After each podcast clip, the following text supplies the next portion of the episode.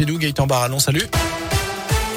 Salut Jérôme, bonjour à tous. Elle a une cette nuit agitée dans le quartier de Bellevue à saint avec un départ de feu dans un appartement rue Gutenberg. Ça s'est passé vers minuit et demi dans un appartement situé au premier étage. Le feu aurait pris sur un canapé. Les trois habitants ont dû être relogés dans leur famille. Aucun d'entre eux n'a été blessé.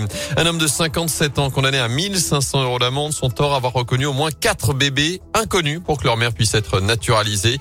Il les aurait rencontrés dans l'église du Père Riffard dans le quartier de Moreno à saint selon le progrès, le religieux connu à l'époque pour aider les demandeurs ils avaient pourtant l'habitude de les fréquenter, mais près de deux Français sur cinq ne sont pas retournés dans un lieu culturel depuis leur réouverture cet été. Résultat d'une étude demandée par le gouvernement, révélée par le journal Le Monde. Seule une personne sur deux qui se rendait au cinéma, notamment dans une année normale, y est retournée au moins une fois depuis la mise, depuis la mise en place du pass sanitaire.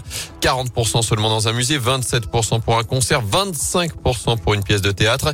Et plus inquiétant pour l'avenir, près d'un tiers des personnes interrogées pensent qu'elles se rendront à l'avenir moins souvent dans des lieux culturels par rapport à avant la pandémie. Dans ce contexte, Olivier Véran veut montrer l'exemple. Le ministre de la Santé a reçu hier sa troisième injection de vaccin anti-Covid. Il en a profité en tant que soignant pour se faire vacciner contre la grippe. Objectif, envoyer un signal en disant allez-y alors que le nombre de doses de rappel effectuées chaque jour augmente. Environ 100 000 quotidiennes actuellement selon Olivier Véran.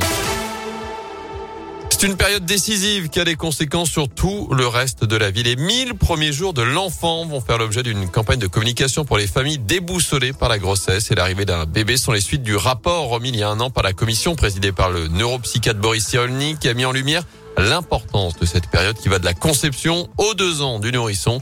Geneviève Chen, directrice générale de Santé publique France, explique l'enjeu de ces premières années. C'est au cours de cette période que sont posées les bases de la santé, du bien-être, de l'apprentissage pour toute la vie et aussi pour les générations suivantes. Et donc, un environnement favorable à la santé pendant les 1000 premiers jours, c'est une meilleure santé mentale pour la vie entière, moins de risques d'addiction, de violences subies ou commises, moins d'obésité ou de risques cardiovasculaires et bien entendu plus de bénéfices pour tout ce que l'on peut attendre d'un bon départ dans la vie. Et cela contribue aussi à réduire les écarts de santé qui sont liés à la position sociale de chacun dès l'enfance. Et cette campagne se déclinera en novembre et en décembre sur les chaînes de télé, les radios, la presse écrite et les réseaux sociaux. Un site internet 1000premiersjours.fr et une appli propose également des ressources à ce sujet.